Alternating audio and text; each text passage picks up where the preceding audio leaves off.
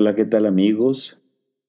Muy buen día, muy buena tarde, buena noche. Gracias por acompañarnos. Les saluda el Padre Antonio Ordaz. La paz del Señor esté con ustedes. Seguimos en este segundo día de la Semana por la Vida.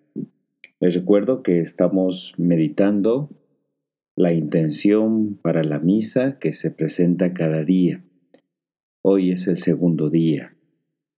Escuchamos la intención por todos los servidores públicos, en especial por los legisladores, para que sirviendo a la verdad y la justicia protejan la vida de cada ser humano desde la concepción. Hoy, queridos hermanos, entonces se nos invita a orar por aquellos hermanos nuestros que tienen la responsabilidad de servir a la comunidad y de manera especial para que establezcan leyes que favorezcan el cuidado de la vida, que hagan leyes, que propongan leyes para cuidar siempre la vida humana desde su concepción. Nadie que sirve al público, nadie que sirve a la humanidad, nadie que sirve a un ser humano puede establecer normas, leyes, decretos contrarios a la vida, algo que atente contra el mismo público. Es contradictorio ser servidor de la humanidad y dictaminar leyes contrarias a la vida. Por eso, hacer leyes tiene que estar en el trasfondo de las mismas la verdad y la justicia. ¿Y cuál es la verdad en torno a la vida? Que la vida posee un valor desde su concepción. Hay quienes se atreven a decir que la vida humana empieza hasta cierto número de semanas. Ahí ya se considera a un ser humano.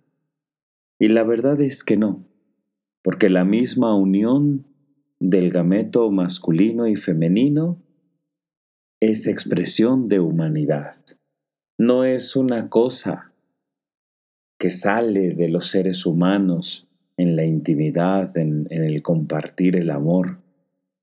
Es la misma vida. Tiene movimiento, tiene dinamismo. Es vida humana que se comparte y en esa unión de los gametos masculino y femenino hay una explosión de vida, un movimiento, una revolución, un dinamismo interno. Por eso en este día pedimos para que nuestros hermanos servidores públicos establezcan leyes, promuevan leyes con fundamento en la verdad y en la justicia es mentira cuando nos atrevemos a decir que la vida humana empieza a ser vida humana hasta cierto tiempo, en determinado momento o en determinadas circunstancias. Aun cuando se pudiera incluso perder ciertas habilidades cognitivas y motrices, la vida humana está determinada no solamente por las facultades cognitivas, sino por el mismo hecho de la constitución, de cómo estamos constituidos, creados. Por eso, pidamos al Señor por nuestros hermanos servidores públicos. Y nuevamente invocamos la intercesión de la Santísima Virgen María, y la intercesión de San Juan Pablo II. Oh María, aurora del mundo nuevo, Madre de los vivientes, a ti confiamos la causa de la vida. Mira, Madre, el número inmenso de niños a quienes se impide nacer, de pobres a quienes se hace difícil vivir, de hombres y mujeres víctimas de la violencia inhumana de ancianos y enfermos muertos a causa de la indiferencia o de una presunta piedad. Haz que quienes creen en tu Hijo sepan anunciar con firmeza y amor a los hombres de nuestro tiempo el Evangelio de la vida. Alcánzales la gracia de acogerlo como don siempre nuevo, la alegría de celebrarlo con gratitud durante toda su existencia y la valentía de testimoniarlo, con solícita constancia para construir, junto con todos los hombres de buena voluntad, la civilización de la verdad y del amor, para alabanza y gloria de Dios, Creador y amante de la vida. Amén.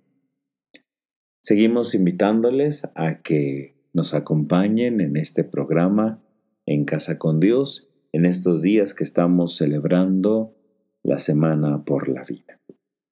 Pido a Dios siga acompañándolos, siga derramando gracias especiales sobre cada uno de ustedes y no se olviden escucharnos todos los días meditando estas intenciones.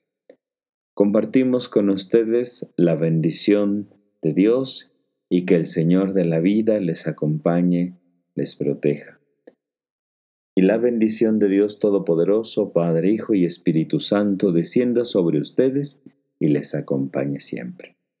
Hasta pronto.